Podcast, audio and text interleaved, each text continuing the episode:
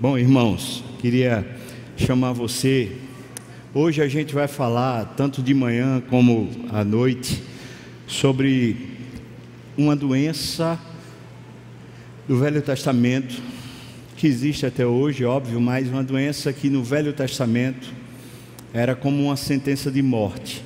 No Velho Testamento a gente não vai ouvir, nem no Novo, a expressão câncer, mas existia lepra. E a lepra, quando alguém descobria que estava com lepra, estava sentenciada à morte. E havia pelo menos dois tipos de morte que, que a pessoa já, já sentia quando estava leprosa. A primeira morte era a morte social. A pessoa não tinha mais possibilidade de viver em família e de viver na sociedade. Ela morria para a sociedade. Mas a segunda morte era a morte física. A pessoa estava sentenciada à morte quando tinha lepra, não tinha cura, não tinha tratamento, não tinha nada, ia morrer. Mas a terceira morte é a que a Bíblia explica para a gente, é a morte espiritual. A lepra é usada na Bíblia, é colocada na Bíblia como sinônimo de uma pessoa que está longe de Deus, uma pessoa que está servindo outra divindade, uma pessoa que está morta espiritualmente. E eu queria falar com você hoje, tanto pela manhã como à noite, dois casos de lepra que são assim extraordinários e, e pelo menos para mim me ensinam demais. Queria falar hoje de manhã sobre a lepra de Naamã. Eu penso que a lepra de Naamã era a importância que ele dava a si mesmo. Isso era o sinal da lepra de Naamã. Ele era um homem muito importante. Abra sua Bíblia, por favor, no segundo livro dos Reis, no capítulo 5, versículos, a partir do versículo 1 até o versículo 18. Segundo livro dos Reis, capítulo 5, do versículo 1 até o versículo 18. Nós vamos ler o texto. Diz assim: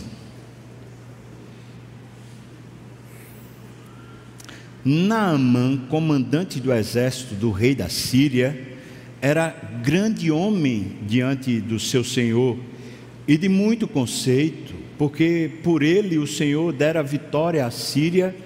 Ele era herói de guerra, porém leproso. Saíram tropas da Síria e da terra de Israel, levaram cativo uma menina que ficou ao serviço da mulher de Naamã Disse ela à sua senhora: Tomara o meu senhor estivesse diante do profeta que está em Samaria, ele restauraria a sua lepra. Então foi Naamã e disse ao rei da Síria, o seu senhor: Assim assim falou a jovem que é da terra de Israel. Respondeu o rei da Síria: Vai, anda e enviarei uma carta ao rei de Israel ele partiu e levou consigo dez talentos de prata, seis mil ciclos de ouro e dez vestes festivais. Levou também ao rei de Israel a carta que dizia: Logo em chegando a ti esta carta, saberás que eu te enviei Naamã, meu servo, para que o cures da sua lepra. Tendo lido o rei de Israel a carta, rasgou as vestes e disse: Acaso sou eu Deus com poder de tirar a vida ou dá-la, para que este envie a mim um homem para eu curá-lo da sua lepra? Notai, pois, e vede que procura um pretexto para romper comigo, para, para fazer guerra. Ouvindo, porém, Eliseu, o homem de Deus, que o rei de Israel rasgara as suas vestes, mandou dizer ao rei: Por que rasgaste as tuas vestes? Deixai-o vir a mim, e saberá que há profeta em Israel. Veio, pois, Naamã com os seus cavalos e os seus carros, e parou à porta da casa de Eliseu. Então Eliseu lhe mandou um mensageiro dizendo: Vai, lava-te sete vezes no Jordão, e a tua carne será restaurada e ficarás limpo. Naamã, porém, muito se indignou e se foi, dizendo: Pensava eu que ele sairia ter comigo possuía de pé, invocaria o nome do Senhor, o seu Deus, moveria a mão sobre o lugar da lepra e restauraria o leproso. Não são porventura Abana e Farfá, rios de Damasco, melhores do que todas as águas de Israel? Não poderia eu lavar-me neles e ficar limpo? E voltou-se e se foi com indignação. Então se chegaram a eles os seus oficiais e lhe disseram: Ó oh, meu pai, se te houvesse dito o profeta alguma coisa difícil, acaso não a farias? Quanto mais, já que apenas te disse: lava-te e ficarás limpo. Então desceu e mergulhou no Jordão sete vezes, consoante a palavra de Deus e a sua carne se tornou como a carne de uma criança e ficou limpo. Voltou ao homem de Deus, ele e toda a sua comitiva, veio, pôs-se diante dele e disse: Eis que agora eu reconheço que em toda a terra não há Deus senão em Israel. Agora, pois, eu te peço, aceites um presente do teu servo. Porém, ele disse: Tão certo como vive o Senhor, em cuja presença eu estou, não o aceitarei. Estou com ele para que o aceitasse, mas ele recusou. Disse Naamã: Bom, se não queres, peço que ao teu servo seja dado a levar uma carga de terra de dois mulos, porque nunca mais oferecerá este teu servo holocausto nem sacrifício a outros deuses senão ao Senhor. Nisto perdoe o Senhor a teu servo. Quando o meu senhor, o rei da Síria, entra na casa de Rimon, que é uma divindade lá dos sírios, para ali adorar, e ele se encosta na minha mão, e eu também tenho que me encurvar lá na casa de Rimon, quando assim me prostrar na casa de Rimon, nisto perdoe o Senhor ao teu servo.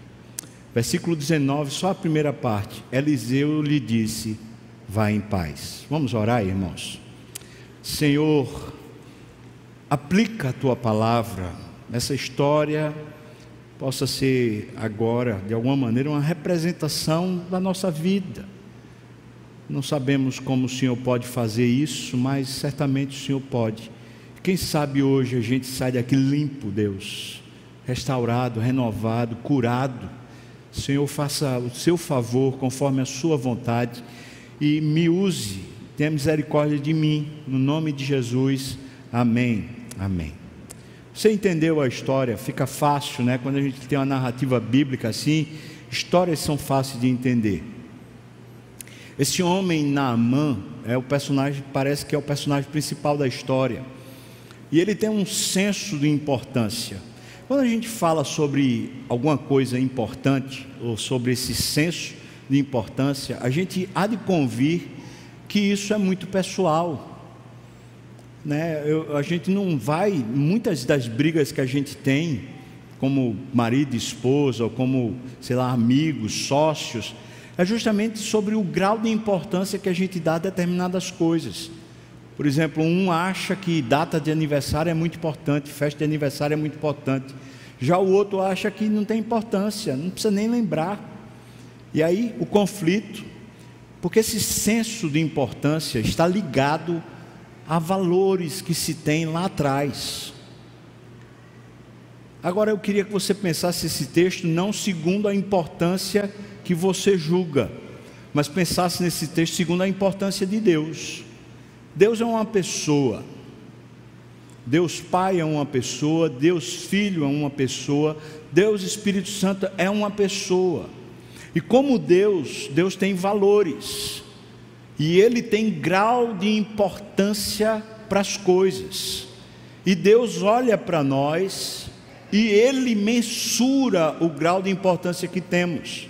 Eu queria já de começo dizer para você que nada do que nós possamos fazer, nada do que possamos ter, vai de alguma maneira nos tornar mais importantes ou menos importantes para Deus. Preste atenção nisso, irmão. Para você ser filho de Deus, Deus gastou o maior tesouro que o universo jamais conheceu, chamado Jesus Cristo, para que você fosse habilitado para participar da família de Deus, Deus sacrificou o filho. E a gente pode dizer, sem cometer erro, que naquele momento em que o filho voluntariamente se sacrificava em seu benefício, em seu favor, Deus estava dando mais importância a você do que ao próprio filho. E esse grau de importância que Deus lhe deu, não vai ter absolutamente nada nessa terra que seja maior ou que seja mais relevante. Nada. Nada do que façamos consegue ser mais importante do que Jesus. E Deus gastou a vida do filho dele para me resgatar, para me tirar do meu tremendal de lama. Isso aqui é importante que a gente entenda não é porque antes de sermos salvos nós tínhamos valor, mas é porque Deus nos amou e Ele resolveu atribuir a nós valor. Sempre gosto de uma historinha que acho que reflete um pouco disso. Meus filhos lá pequeno, dia dos pais, fazia aqueles cartões, né? E claro que muito pequenos eles faziam um cartão que era um garrancho. Vou até traduzir isso melhor. Durante aqui o período do retorno das crianças, eu recebi alguns cartões de crianças. Algumas crianças que já são um pouco mais velhas, elas fizeram um cartão que dá para a gente reconhecer. Mas eu recebi um cartão de uma criança bem pequenininha daqui da igreja, que eu perguntei para ela o que é isso, e ela me explicou, mas eu não consegui entender. Porque para ela era isso, mas para mim não era não, era um negócio lá, um estranho, um negócio garrancho. Mas veja, quando o filho faz um garrancho, ele entrega dizendo aqui, papai, eu estou dizendo que eu lhe amo. Você pega esse cartão e diz assim, eu não vendo por nada. Alguém pode oferecer um tesouro para você e fala, não, esse cartão tem um valor. Mas veja que esse é um valor atribuído. Não é o valor inerente, é o valor atribuído eu e você, nós temos um valor atribuído. Deus deu a você uma importância que você não tinha por você mesmo. E não tem nada que seja mais importante do que essa importância que Deus deu para você. Dito isso, a gente entra nesse texto agora para analisar as, as circunstâncias. Tem pelo menos três personagens para a gente avaliar logo no começo dessa história. Na verdade, quatro personagens. Queria começar aqui com o Naaman. E a minha pergunta para cada personagem desse é: onde reside a importância de alguém? Vamos olhar sobre a ótica de Naamã. O versículo 1 e o versículo 5 fala o grau de importância que esse homem tem e como ele se vê. Veja, o texto já diz para a gente que ele era um homem grande diante do seu Senhor. O Senhor dele é o rei da Síria. Diga-se de passagem, a Síria era um império nessa época, talvez o maior império do mundo naquela época. Sendo assim, se esse homem era de grande valor para o rei, para o imperador da Síria, esse homem é importante.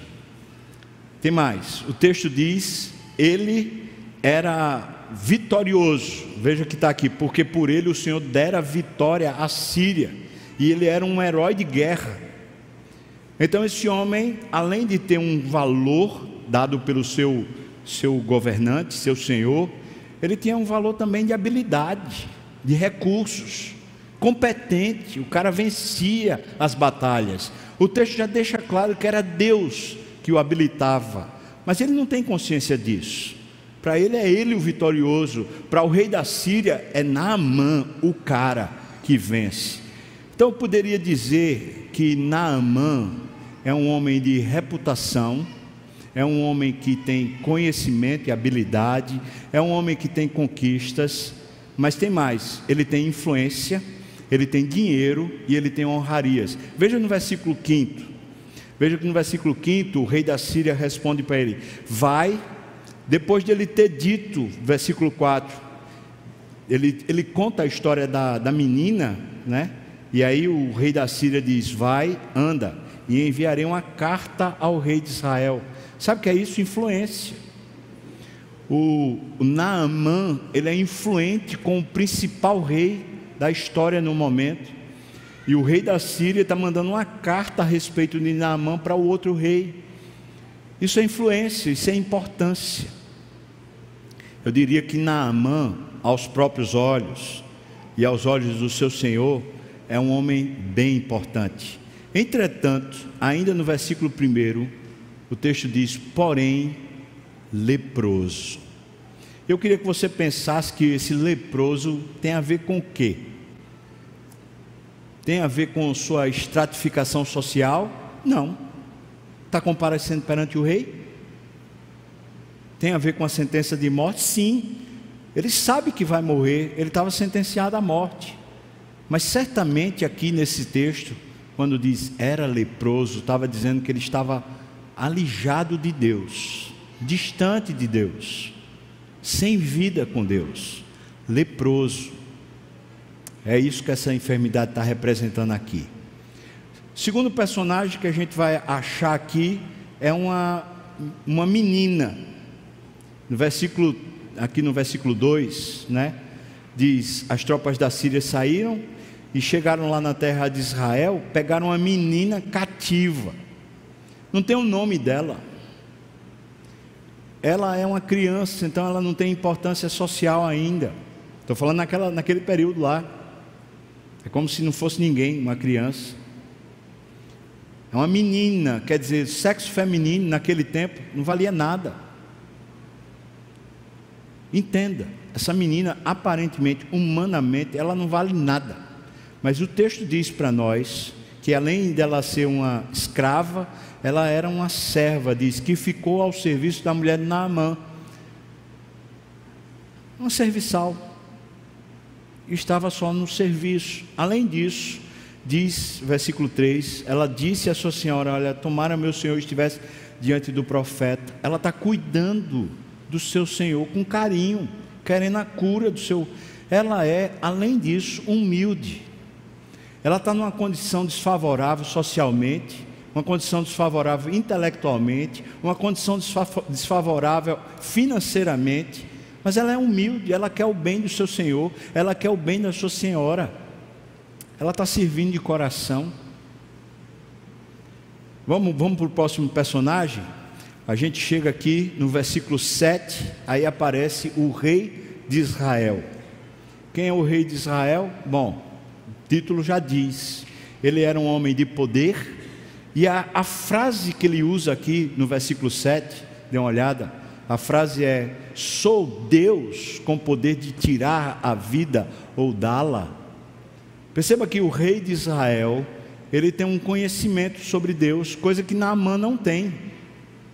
Mas o rei de Israel tem. Então ele é um cara com poder, com conhecimento sobre Deus, e no final aqui do versículo, ainda do versículo 7, diz assim: o, o rei da Síria procura um pretexto para romper comigo, para fazer guerra. Veja que é um homem sagaz, esperto, inteligente, ele está discernindo as coisas. Apesar de que não era esse o objetivo, mas ele está discernindo. Esse rei de Israel é um homem importante. Tem poder, tem conhecimento sobre Deus, tem sagacidade, esperteza. Mas esse homem também não faz nada, não resolve nada nesse texto. Eu já queria começar a aplicar aqui porque o quarto personagem é Eliseu. Você percebe que essa história, mesmo sendo a história de uma cura, começa apresentando para a gente de forma assim, né, interessante, quem são os personagens do texto. E os personagens dos textos vão revelando para nós o grau de importância que eles têm a nível de sociedade não a nível do Senhor. Eu queria que você pensasse a respeito disso. Nós somos criados numa sociedade que tem valores que criam graus de importância para a nossa vida. A família que a gente pertence, o curso que a gente se formou, a titulação que a gente tem, o emprego que a gente tem, a conta econômica que a gente tem, o grau de influência que a gente tem. Perceba que a sociedade dá valor a partir disso e aí as pessoas se sentem ou não se sentem importantes. E isso, irmãos, é uma grande armadilha. Porque Naamã, sendo um homem tão importante, conforme está narrado no texto, ele tem um problema. Chegou a uma situação que nada da importância dele resolve. Nada. Chegou uma situação na vida de Naamã que nada do, do imperador da Síria resolve. Chegou uma situação em Naamã que nada do rei de Israel resolve. E olha que o rei de Israel tem conhecimento sobre Deus, mas esse conhecimento estéreo não é um conhecimento na alma, não é a convivência com Deus. É aquele cara que sabe sobre, se perguntar, ele sabe explicar, mas não tem vida, não tem vida com Deus.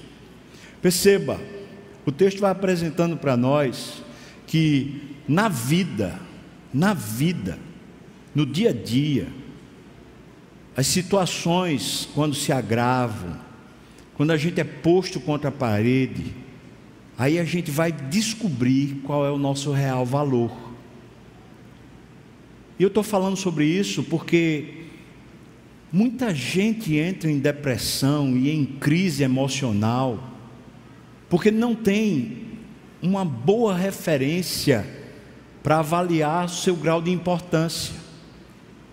Uma pessoa, por exemplo, que é bem empregada, está numa posição né, de uma boa reputação e influência, de repente é demitida, a pessoa fica mal, Lembro-me do presbítero Roberto contando lá no discipulado a respeito de um encontro que ele teve no hospital com um ex-general do exército, estava aposentado. E Roberto, se eu me lembro bem, Roberto disse que reconheceu o rosto dele, falou: "O senhor é o general tal?" E ele falou: "Era. Agora ninguém lembra de mim. Agora não tenho mais importância nenhuma." E a percepção de Roberto é que ele não tinha mais valor próprio. É como se ele não tivesse mais importância. E a aplicação é óbvia. Às vezes a gente constrói a nossa história, a gente constrói a, a nossa importância em bases falsas. E isso cobra um preço, porque as situações difíceis e irrecuperáveis, elas acontecem para todos. De repente, uma enfermidade feita lepra, uma enfermidade feita câncer, chega, aí quer que adianta o dinheiro. Tá, a gente pode ir para o melhor médico, a gente pode ir para os melhores tratamentos, mas quer que adianta? Só quem pode dar cura é Deus. Aí de repente você é demitido, ou vem um divórcio, os seus sonhos, os seus planos pá, quebram, e você fica naquela situação de: quem sou eu? eu não valho nada, ninguém, ninguém reconhece o meu valor. Bases falsas geram falsas percepções. Aí chega Eliseu, o quarto personagem. Eu queria que você desse uma olhada em Eliseu agora. Veja, no versículo oitavo, diz que, ouvindo, porém, Eliseu, que o rei de Israel tinha rasgado as vestes, ele manda um recado para o rei. Mas veja que quando fala assim, Eliseu, vírgula, o texto diz, homem de Deus. Veja que a importância de Eliseu está relacionada a Deus. A importância de Eliseu não está relacionada à sociedade, não está relacionada aos homens, mas está relacionada a Deus. É isso que a salvação faz conosco. É isso que Cristo fez conosco lá na cruz. Ele nos tirou do império das trevas. E ele transportou a gente para o reino do seu amor. Agora, a referência a respeito do valor que temos, da importância que temos, é Deus.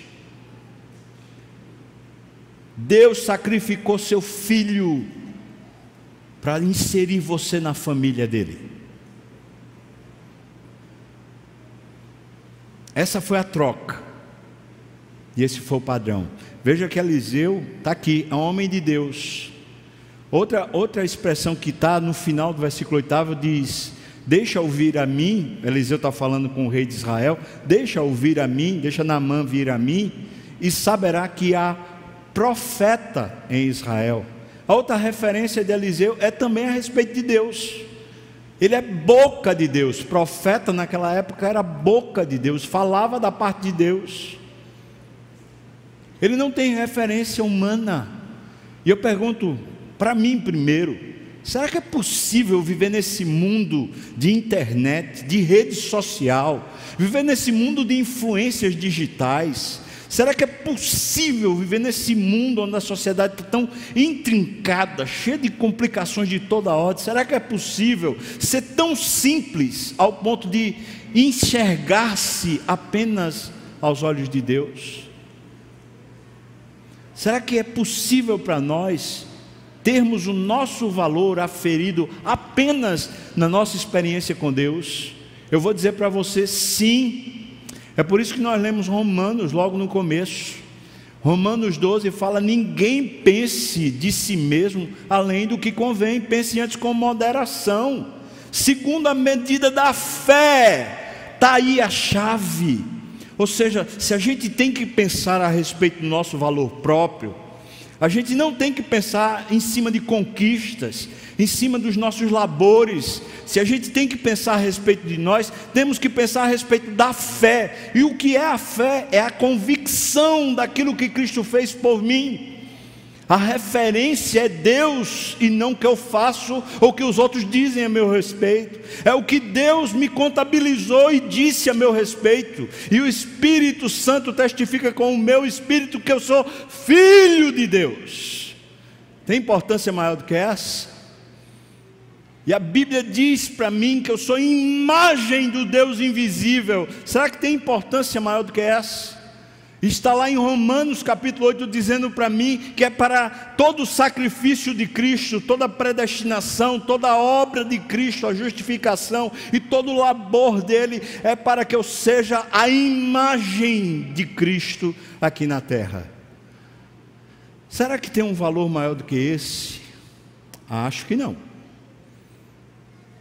Deus me fez, Deus fez você, a partir do resgate de Cristo, fez você para você ser uma família espiritual, uma aliança espiritual, e para você ser resgatado, para se tornar, na sua conduta, no seu trabalho, em todos os seus afazeres, você se tornar a visibilidade do Criador dos céus e da terra, a imagem de Deus. Aí o texto diz, né, que quando Eliseu chamou Naamã, Naamã foi. E aí aqui está no segundo ponto.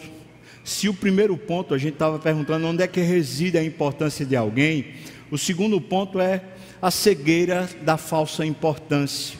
Veja o que diz aqui, logo no versículo 9. Naamã veio com os seus cavalos e os seus carros e parou à porta de Eliseu. E depois o texto diz, no versículo 11, que ele ficou indignado. Sabe por quê? Porque ele chegou com a pompa toda na porta da casa de Eliseu, chegou com tudo para revelar o poder e o status que ele tinha.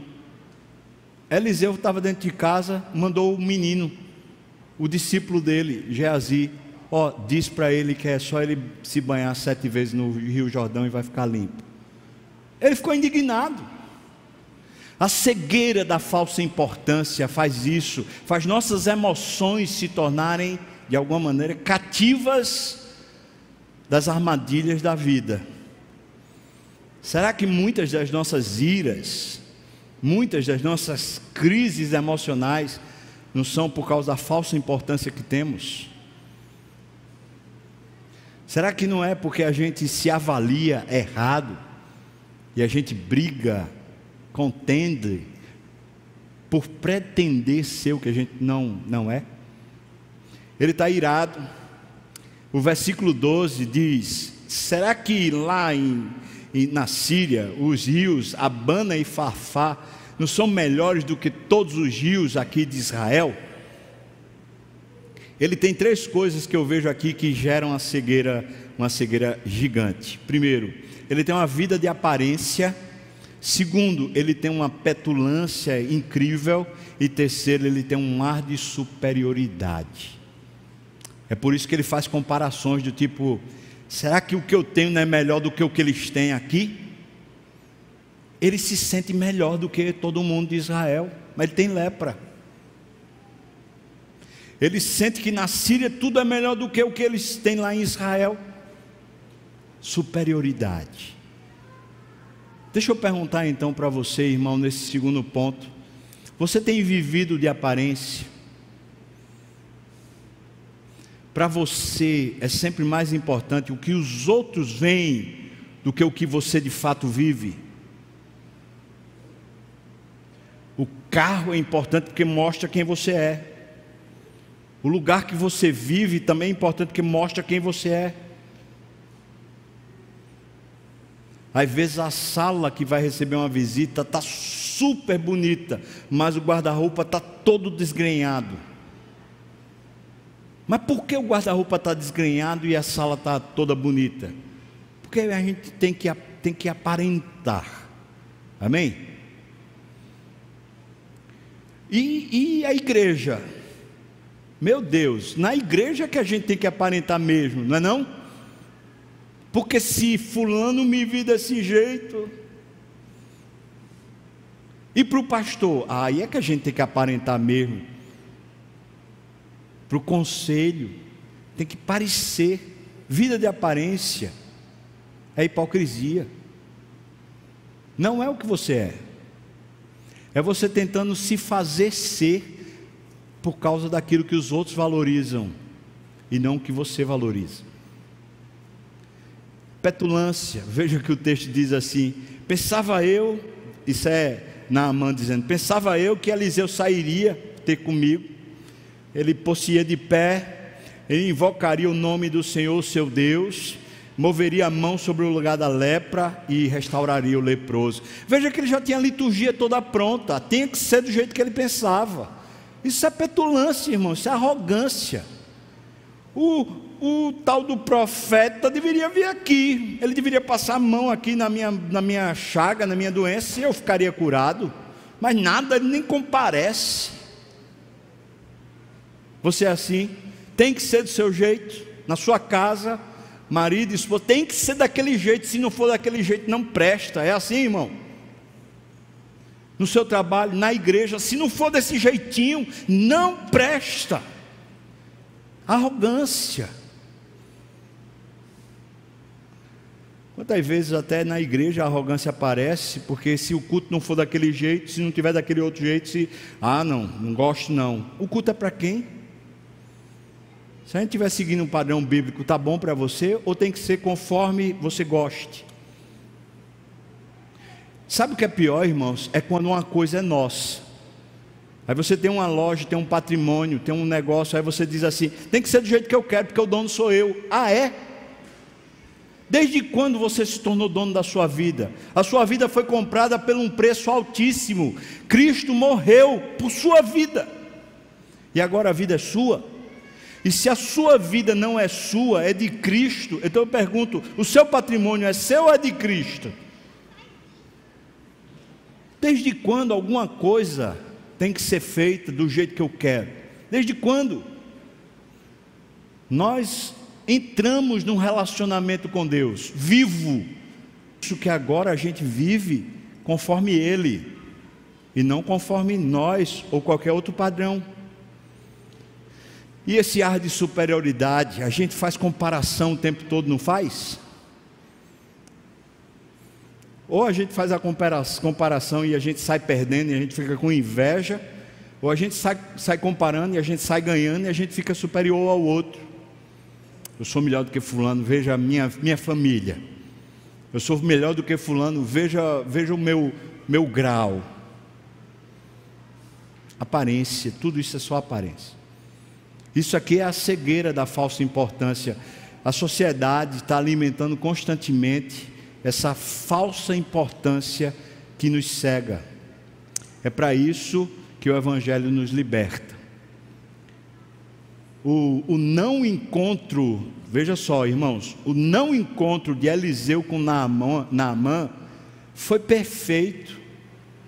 Aquela, aquele, aquele, aquela bolha de ego que inflava o coração de Naamã precisava ser furada, precisava ser tirada aquela bola de ego que estava cheia. E olha, quando Eliseu não foi, ele ficou indignado, revelando o tamanho do ego dele.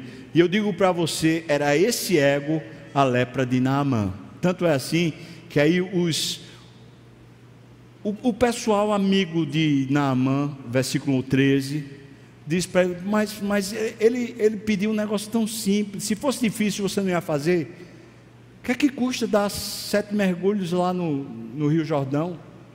Não é verdade? Veja, até os subalternos estão dizendo que tolice é sua, seu ego lhe cegou. Ele começa a cair em si.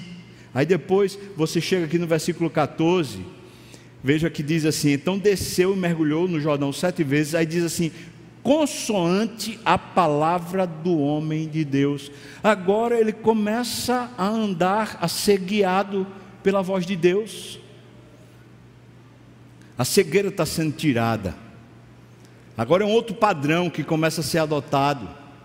Agora, depois, no versículo 15, ele começa a reconhecer que Deus é o único realmente importante. Veja o que diz aqui: Eis que agora reconheço que em toda a terra não há Deus senão Israel. Quem está dizendo isso é Naamã, depois de ter sido curado, ele fala assim: agora eu vejo, agora eu vejo. Irmãos, não foi só a cura da lepra física, foi a cura da lepra espiritual. Agora ele está vendo quem é importante. Ele só há um Deus, um único Deus. E Rimon não é esse Deus, quem é o único é o de Israel, não é o da Síria, é de Israel.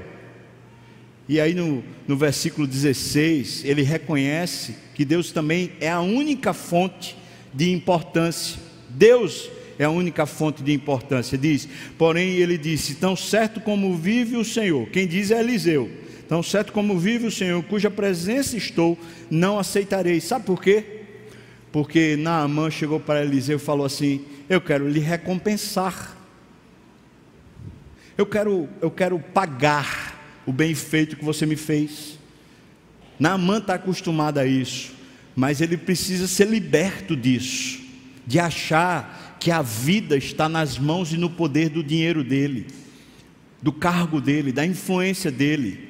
E aí Eliseu diz: Tão certo como o Senhor, cuja presença eu estou. Ou seja, Eliseu vive na presença de Deus. Quem dá importância a Eliseu é a presença de Deus. Eu não vou aceitar, eu não quero esse dinheiro que você vai me dar. E eu vou dizer para você: o que o cara levou era para encher os olhos. Tem ouro, tem prata e tem vestes festivais que eram caríssimas. Às vezes a pessoa tinha que trabalhar a vida toda para comprar uma veste dessa. E está tudo para Eliseu, e Eliseu diz: Eu não quero, isso não é importante para mim. Estou fazendo por causa do Senhor, o Senhor é importante para mim. As escamas dos olhos de Naamã estão começando a se cair e ele está começando a ver. Meu Deus, o que de fato é importante? Quem é que pode gerar importância em mim? Veja que o que Eliseu faz com ele são correções mesmo sem ele verbalizar, ele está demoestando Naamã. Naamã, você não tem importância, por isso eu não vou até a porta para poder saudar você, nem para curar você. Naamã, você não tem importância, por isso eu não aceito o dinheiro que você tem para me dar como recompensa, porque quem fez isso foi Deus. Foi Deus que lhe curou. Agora aqui eu quero então fazer a seguinte aplicação. Irmãos, nós começamos a ficar curados emocionalmente, e começamos a ficar curados na família, na sociedade, quando a gente descobre que o nosso ego foi rompido. É por isso que situações difíceis são boas escolas. É por isso que o sofrimento normalmente é a escola divina. É por isso que o deserto é importante, porque eles mostram toda, toda situação difícil, revela para a gente a nossa impotência revela para a gente a nossa falsa segurança, revela para a gente que a importância não está no que a gente tem nem no que a gente pode, revela para a gente que só tem um importante e que a importância da nossa vida está no Senhor.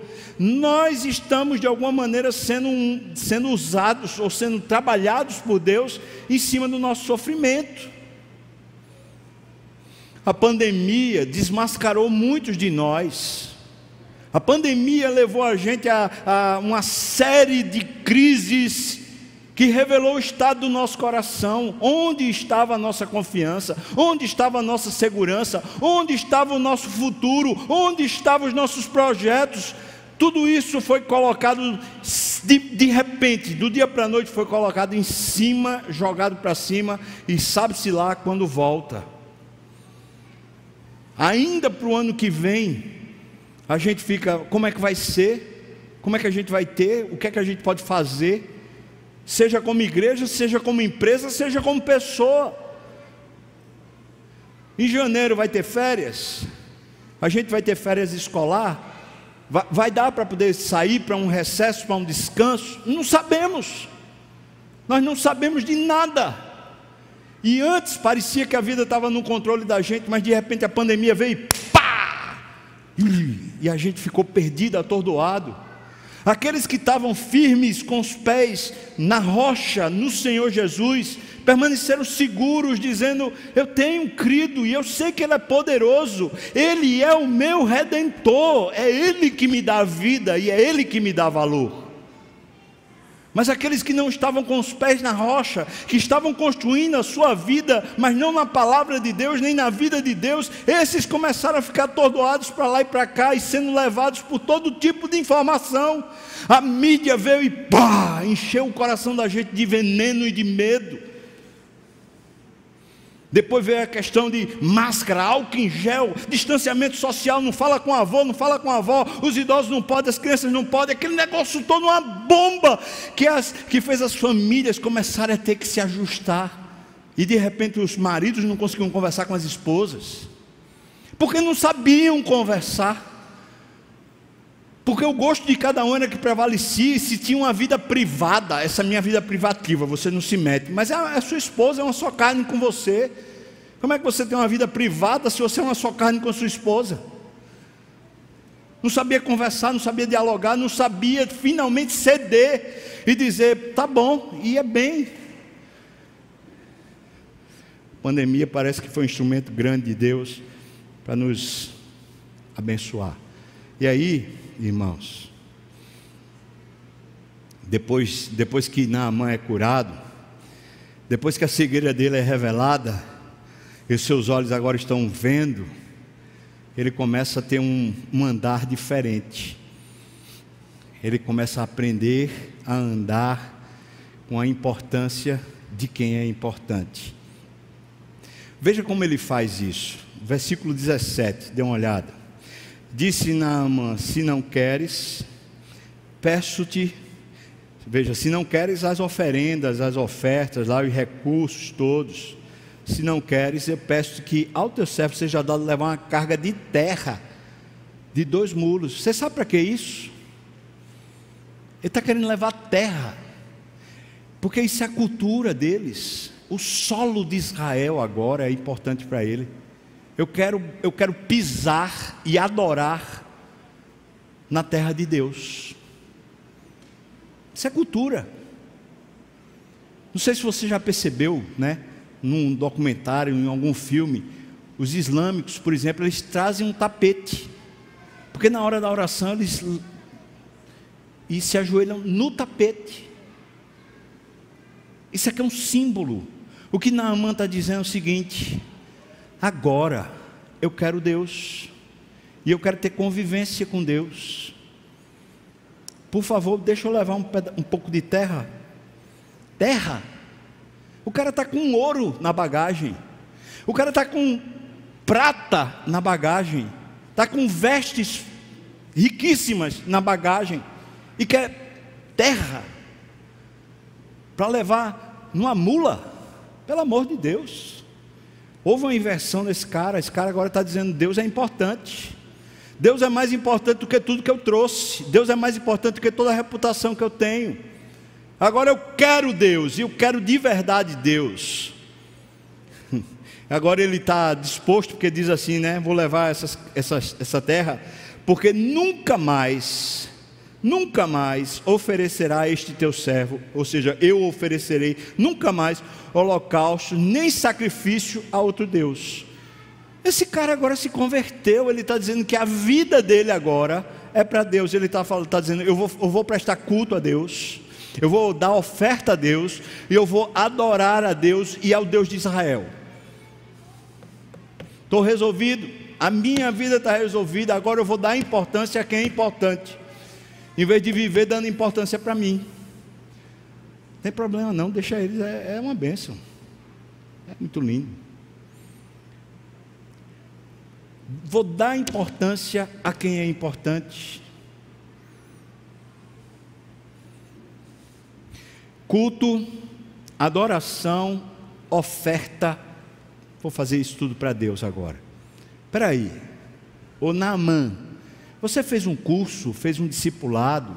Não, eu, eu me converti. Precisa de instrução não, irmão. Quando a gente se converte, a gente muda de dentro para fora. O dinheiro da gente agora está a serviço de Deus. O nosso, nossa vida é culto a Deus. A gente vive para adorar a Deus. Precisa de instrução não para isso. Precisa de conversão para isso. Ou seja, agora a gente dá importância a Deus, não a nós, Senhor, não a nós, mas ao teu nome dá glória, por amor da tua misericórdia e da tua benignidade. Tem misericórdia de nós, Senhor Deus. Nós, irmãos, merecíamos o inferno. Isso é tão importante, porque quando a gente amanhece, na hora que a gente acorda, hoje eu me acordei 4 horas da manhã. E eu não sei porque me acordei 4 horas da manhã e vim logo cedo para cá para orar por cada, cada banco, cada pessoa que sentar aí. Para dizer, Deus, fala com o coração. Fala com o coração dessa pessoa, Senhor Deus. Eu não sei porquê, mas eu me acordei de 4 horas da manhã, mas eu acho lindo me acordar essa hora, porque eu vejo o sol nascendo.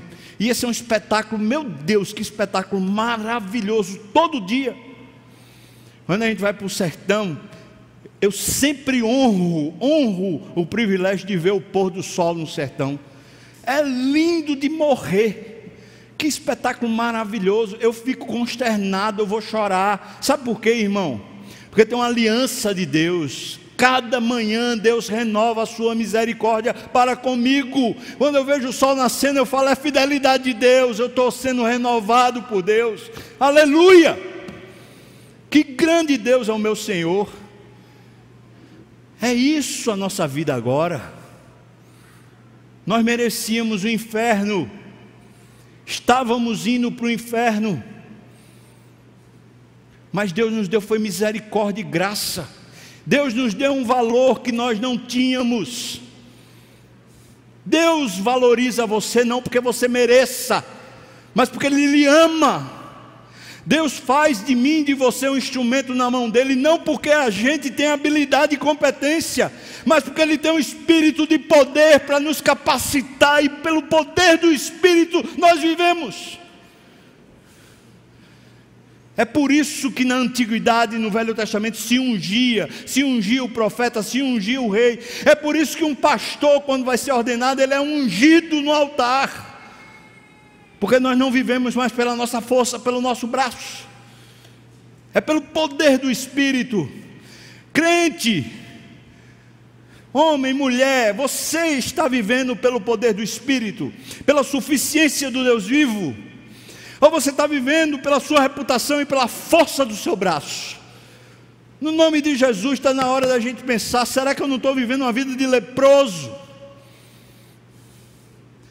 E estou o tempo todo sendo de alguma maneira encharcado por, pelas minhas emoções, pela minha indignação, pela minha ira, pelos meus sentimentos revoltos, por causa da minha falsas, né, falsa percepção de importância. É quando a gente chega no versículo 18, ele fala um negócio que eu acho que é tão interessante. Naamã sabe que seu, seu senhor, o, o imperador da Síria, ele é um adorador de Rimon. E agora Naamã resolveu que ele só adora ao Deus de Israel. Então ele diz assim: quando o, imperador vai adorar Rimon, lá no templo de Rimon, ele se encosta em mim para poder se ajoelhar. E quando ele se encosta em mim, ele me arrasta. Eu fico pensando que esse imperador é gordo. O que é que você acha? Provavelmente é gordo. Então ele ia, peraí, me ajuda. E, se, e bum, arrastava o outro. Aí ele está dizendo que Deus me perdoe. Eu não vou ter como escapar disso. O cara lá me puxa, eu tenho que me ajoelhar. Mas eu não vou me ajoelhar à entidade, nem àquela divindade falsa. Agora só me ajoelho diante de Deus. Que o Senhor me perdoe. Sabe o que, é que ele está dizendo? Ele está dizendo: eu vou viver num mundo caído. Eu vou viver num mundo de idolatria. Num mundo onde as pessoas estão todas vivendo para outro Deus. Mas, Senhor, eu preciso da tua graça. Da tua graça para viver santamente. Eu quero viver em santidade, Deus. Eu não vou abrir concessão, não, Senhor, mas eu preciso da tua graça, do teu perdão para viver santo, senão eu for arrastado. Não é assim que a gente vive.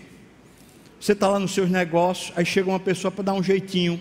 O jeitinho é dar um desfalco, dar um desvio, não pagar um tributo. Não, a gente dá uma compensada aqui. Você vive nesse mundo assim. Tem outro que vai encharca você de elogio, mas na verdade é uma pessoa que está só lhe babando. A pessoa não tem isso no coração, mas enche de, de elogio para você ficar vaidoso, e você vai lá e fica feito uma bestalhada. Tem gente que diz assim: Eu sou um rei lá fora, aqui, na, aqui em casa ninguém me dá valor. Oxi, se na sua casa não dá valor, porque você não vale nada. Preste atenção. Se as pessoas que mais lhe conhecem, convivem com você, não lhe dá valor, porque você não vale nada. Os outros que lhe babam é que estão, de alguma maneira, mentindo. Ah, irmão, vamos prestar atenção, porque o nosso valor precisa ser referendado, dado pela cruz e só por lá. Você quer viver assim, de modo santo? Veja que Naamã, depois que se converteu, ele diz: Por favor, eu preciso de graça, eu preciso do perdão de Deus para viver de forma santa no meio de uma sociedade corrompida. Ele faz duas coisas. Ele aprende logo, logo que se converte, a cultuar, ofertar e adorar só a Deus. E a segunda coisa que ele aprende é pedir a Deus o favor dele, o perdão dele, para viver numa sociedade corrompida. Louvado seja Deus, que exemplo. Você percebe o que eu falei no começo? A lepra de Naamã, mais do que uma questão de doença física, era um distanciamento de Deus. E você percebe que quando curado da, da questão física, a grande cura que aconteceu foi ele descobrir Deus. Certamente, irmãos, é isso que Deus quer fazer conosco hoje, aqui, nessa manhã. Nos curar, nos tirar as lepras. Qual é a sua lepra? Qual é a sua ordem de valores? Como você se enxerga e que grau de importância você dá a si mesmo, a sua família, as suas habilidades, seus recursos, sua reputação, sua influência. Vamos orar? E quando eu estiver orando, eu queria chamar aqui os presbíteros para a gente participar da ceia. Vamos orar? Os presbíteros podem vir. Senhor, nós louvamos o teu nome pela tua palavra que é viva. E agora, Pai, eu venho pedir ao Senhor que nos limpe, nos purifique, arranca de nós as falsas importâncias que damos. Senhor, abra os nossos olhos para vermos a importância que o Senhor nos deu e a riqueza que o Senhor nos deu. Não deixa mais a gente ser cooptado pelo mal, pelo engano, mas dá-nos santidade, Deus. Nos faz viver assim de forma santa para a tua glória. No nome de Jesus, amém.